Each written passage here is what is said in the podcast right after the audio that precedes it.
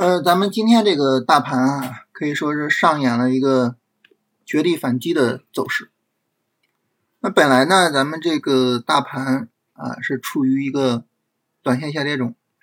这个短线下跌呢，三十分钟上下跌反抽啊主跌这个走势，这种走势正正常情况下，它会是一个小反抽，然后一个三十分钟下跌构造底部结构。但是呢，今天就直接大涨，微了起来。这大涨呢，上午是一个持续的上涨，但上午的这个上涨还在一个正常的范畴内啊，但是下午就直接啊往上冲高。那下午这个冲高是怎么回事呢？是因为咱们这个央行呢特别关注到了我们这个人民币汇率啊持续的贬值，所以央行就表示说我们会采取一些行动去啊维护这个汇率的稳定，所以人民币呢就应声大涨。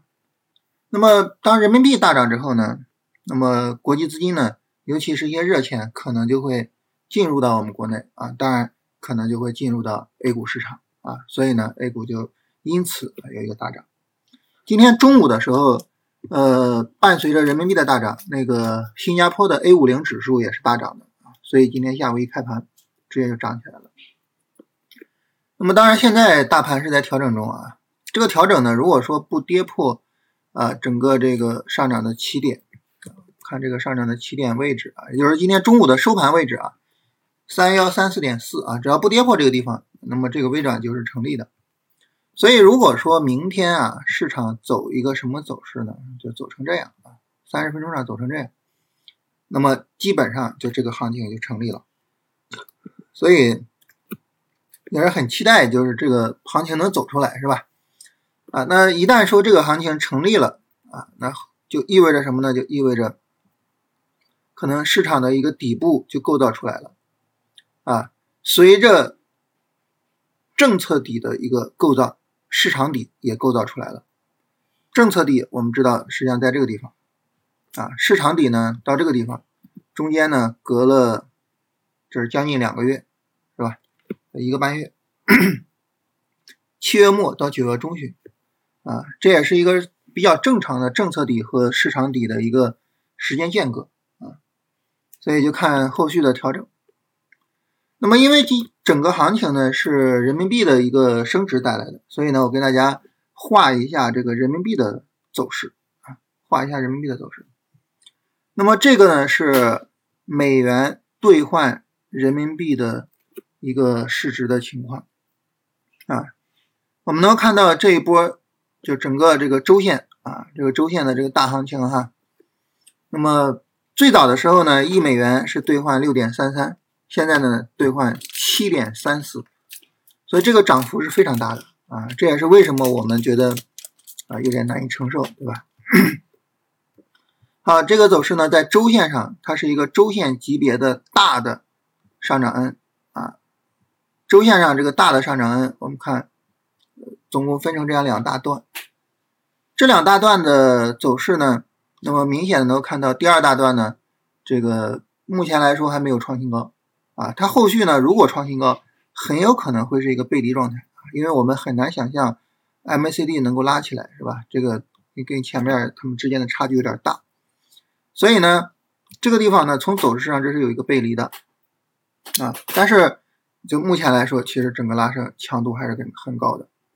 这一段走势是什么呢？这一段走势对应的就是周线上这一段行情啊，对应的就是这一段行情。那么这一段行情呢，我们放大来看一下啊，就你会发现整个拉升还是非常强的，是吧？整个拉升非常强。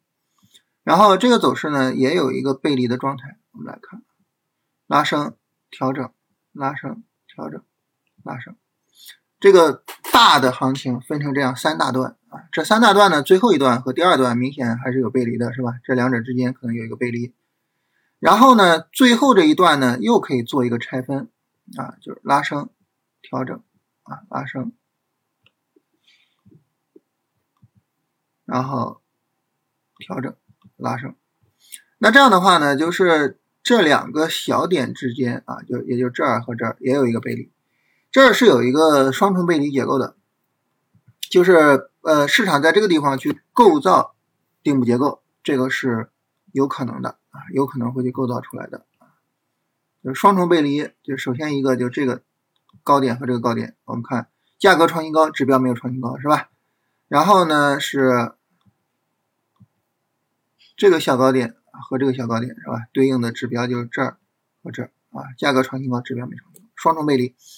这个双重背离呢，构造出来，再叠加着政策的影响啊，看看能不能扭转这个强有力的啊这么一个向上的过程啊。如果能够扭转的话，那么人民币的整个走势扭转，它也会扭转啊我们的股市的情况，尤其是上证五零的情况。大家说这个人民币和上证五零这个关系，它是个什么关系呢？呃，首先呢，就是我们刚才说的，它涉及到这个资金流动。另外一个呢，这些资金流流动呢，它流入到我们国内，主要是买入这些呃价值股，所以尤其是影响到上证五零。大家可以对照着，就是去去看一下这个行情啊，就能够发现呢，就这一段人民币的升值，对应的就是去年十月份。